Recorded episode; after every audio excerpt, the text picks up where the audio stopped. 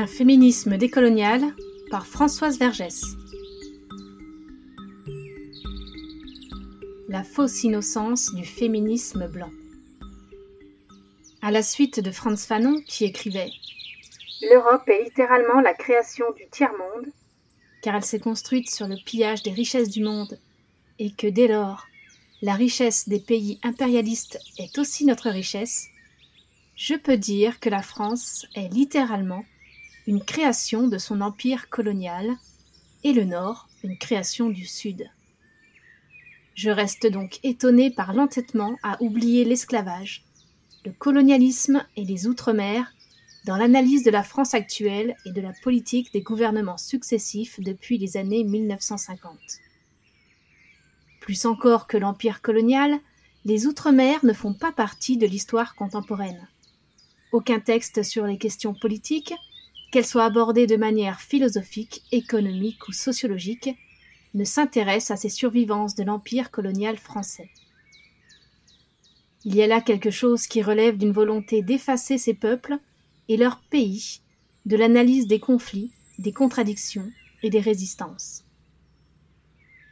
Quel est le but d'un tel refoulement, si ce n'est de maintenir l'idée que tout cela, esclavage, colonialisme, impérialisme, est certes arrivé, mais toujours à l'extérieur de ce qui constitue la France. On minore ainsi les liens entre capitalisme et racisme, entre sexisme et racisme, et on préserve une innocence française. Ainsi le féminisme français se part de retenue face à l'héritage colonial et esclavagiste. C'est à croire que dès lors que les femmes seraient victimes de la domination masculine, elles n'auraient aucune responsabilité à l'égard des politiques menées par l'État français.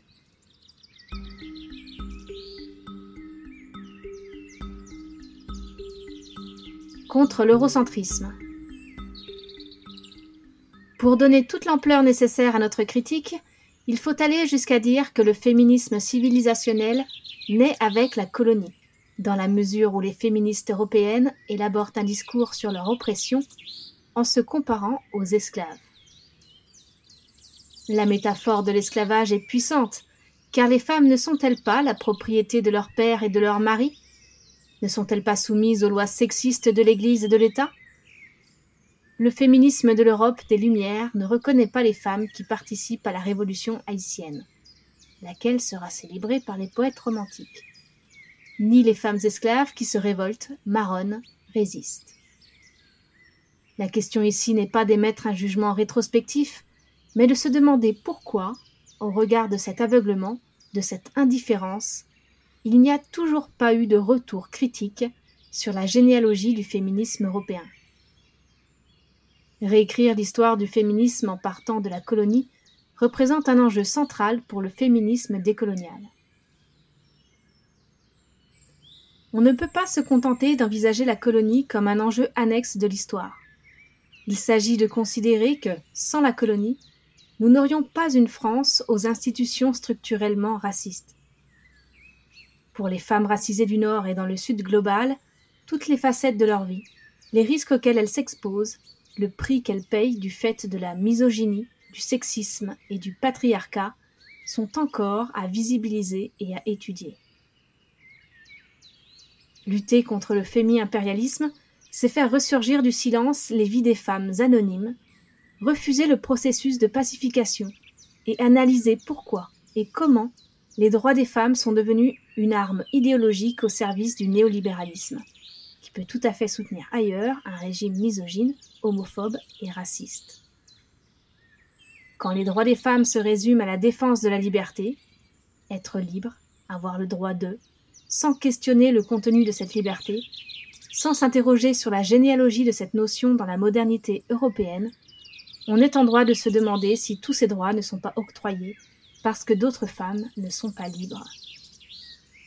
Le récit du féminisme civilisationnel reste contenu dans l'espace de la modernité européenne et ne prend jamais en compte le fait qu'il se fonde sur le déni du rôle de l'esclavage et du colonialisme dans sa propre formation.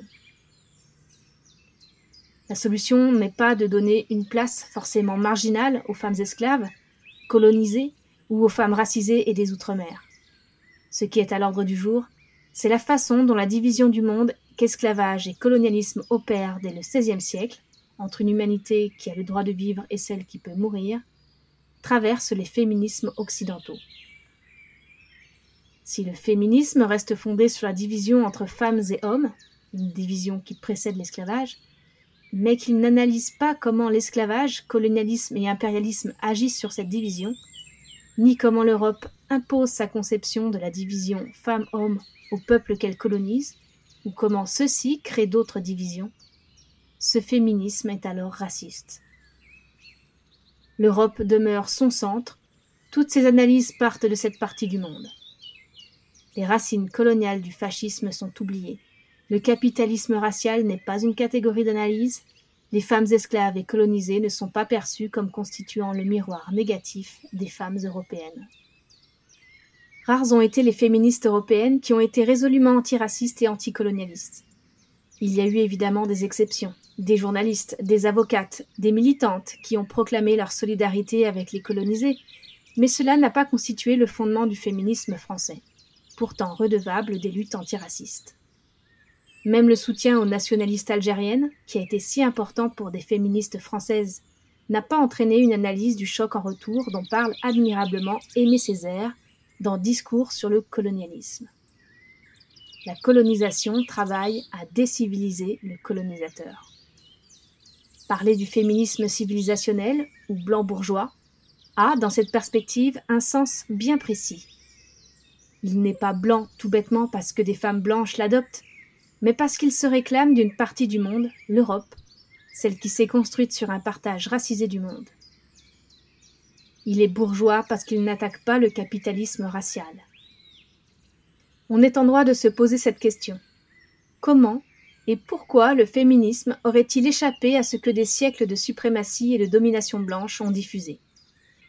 Comme on confond trop souvent racisme et extrême droite, pogroms et ghettos en Europe, on ne mesure pas à quel point le racisme s'est aussi répandu et propagé sans bruit et sans fureur, à travers la naturalisation de l'état de servitude racisé et l'idée que des civilisations auraient été incompatibles avec le progrès et les droits des femmes. Sauver les femmes racisées de l'obscurantisme reste un des grands principes des féministes civilisationnelles. Elles en ont fait une politique visant les femmes des colonies et, dans leur pays, les femmes racisées et les femmes des classes populaires. On ne peut nier que pour certaines, ces actions trouvent leur fondement dans une volonté de bien faire, qu'elles sont animées par de bons sentiments et le souhait d'améliorer la situation des femmes, ni que des colonisés ont su tirer avantage de ces actions. Mais il y a une différence entre aide et critique radicale du colonialisme et du capitalisme, entre aide et combat contre l'exploitation et l'injustice ou, pour citer la militante autochtone Lila Watson, Si vous êtes venu pour m'aider, vous perdez votre temps. Mais si vous êtes venu parce que votre libération est liée à la mienne, alors travaillons ensemble.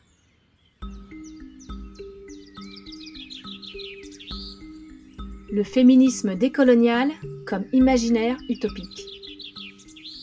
Dans le contexte d'un capitalisme à la puissance destructrice dédoublée, d'un racisme et d'un sexisme meurtrier, cet ouvrage affirme que oui, le féminisme que j'appelle féminisme de politique décoloniale est à défendre, développer, affirmer et mettre en pratique. Le féminisme de marronnage offre au féminisme décolonial un ancrage historique dans les luttes de résistance à la traite et à l'esclavage. J'appelle ici marronnage et marronne toutes les initiatives toutes les actions, tous les gestes, les chants, les rituels, qui la nuit ou le jour, cachés ou visibles, représentent une promesse radicale. Le marronnage affirmait la possibilité d'un futur quand ce dernier était fort clos par la loi, l'Église, l'État, la culture qui proclamait qu'il n'y avait pas d'alternative à l'esclavage, que celui-ci était aussi naturel que le jour et la nuit, que l'exclusion des Noirs de l'humanité était chose naturelle. Les marronnes firent apparaître l'aspect fictif de cette naturalisation, et en brisant les codes, elles, ils ont opéré une rupture radicale qui a déchiré les voiles du mensonge. Elles, ils ont dessiné des territoires souverains au corps même du système esclavagiste et ont proclamé leur liberté. Leurs rêves, leurs espoirs, leurs utopies, comme les raisons de leur défaite, demeurent des espaces où puiser une pensée de l'action. Dès lors, il est une utopie, au sens de promesse radicale, qui est un terrain contre le capitalisme proclamant lui aussi qu'il n'y a pas d'alternative à son économie et à son idéologie, qu'il est aussi naturel que le jour et la nuit, et promettant même des solutions technologiques et scientifiques qui transformeront ces ruines en espaces de bonheur. Contre ces idéologies, le marronnage comme politique de la désobéissance affirme qu'il existe la possibilité d'une futurité, pour emprunter la notion aux féministes noires américaines. En s'affirmant marron, le féminisme s'ancre dans cette remise en question de la naturalisation de l'oppression. En se disant décolonial, il combat la colonialité du pouvoir. Mais s'inscrire dans le champ du féminisme est-il la réponse adaptée à la montée des fascisations politiques, à la prédation capitaliste et à la destruction des conditions écologiques nécessaires aux êtres vivants, aux politiques de dépossession, de colonisation, d'effacement et de marchandisation, à la criminalisation et à la prison comme réponse à l'augmentation de la pauvreté?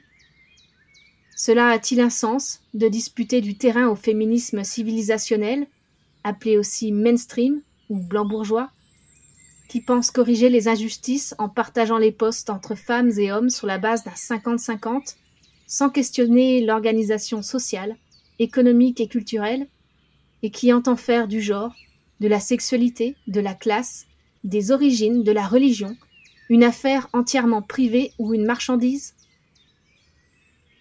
Combattre le fémo-nationalisme et le fémi-impérialisme, sont aussi des arguments pour défendre le féminisme décolonial. Mais cela ne suffit pas. L'argument essentialiste d'une nature féminine qui serait plus à même de respecter la vie et de désirer une société juste et égalitaire ne tient pas. Les femmes ne constituent ni spontanément, ni en elles-mêmes, une catégorie politique. Ce qui justifie une réappropriation du terme féminisme, de ses théories et pratiques, s'ancre dans la conscience d'une expérience profonde, concrète, quotidienne d'une oppression produite par la matrice d'État, patriarcat et capital, qui fabrique la catégorie femme pour légitimer des politiques de reproduction et d'assignation, toutes deux racialisées. Les féminismes de politique décoloniale n'ont pas pour but d'améliorer le système existant, mais de combattre toutes les formes d'oppression. La justice pour les femmes signifie la justice pour tous. Il n'entretient pas les espérances naïves, ne nourrit pas de ressentiment ni de l'amertume.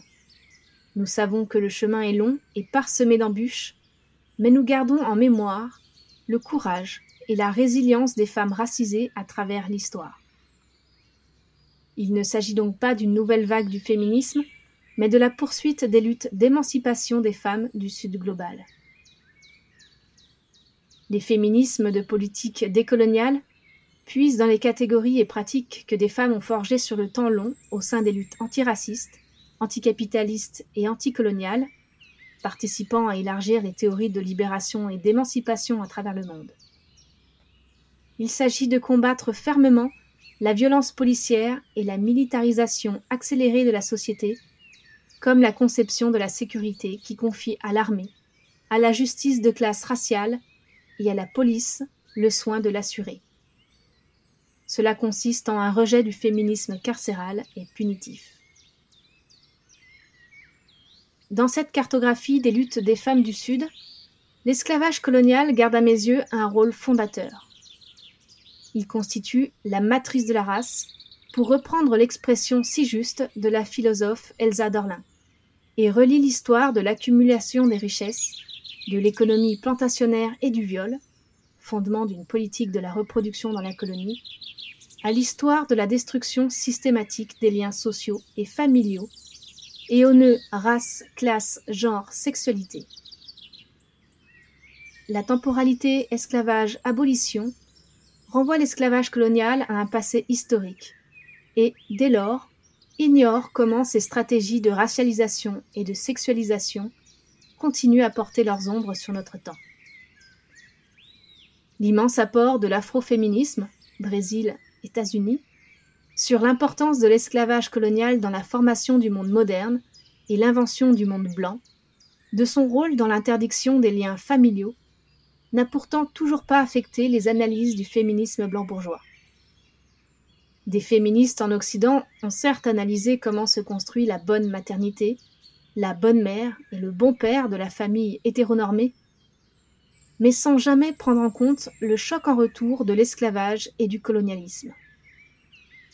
On sait que sous l'esclavage, on pouvait à tout moment arracher les enfants à leur mère, qu'elle n'était pas autorisée à les défendre, que les femmes noires étaient à la disposition des enfants de leurs propriétaires comme nourrices, que leurs enfants étaient à la disposition des enfants du maître comme compagnes ou compagnons de jeu, que petites filles et femmes noires étaient exploitées sexuellement, que tous ces rôles étaient soumis aux caprices du maître, de son épouse et de ses enfants.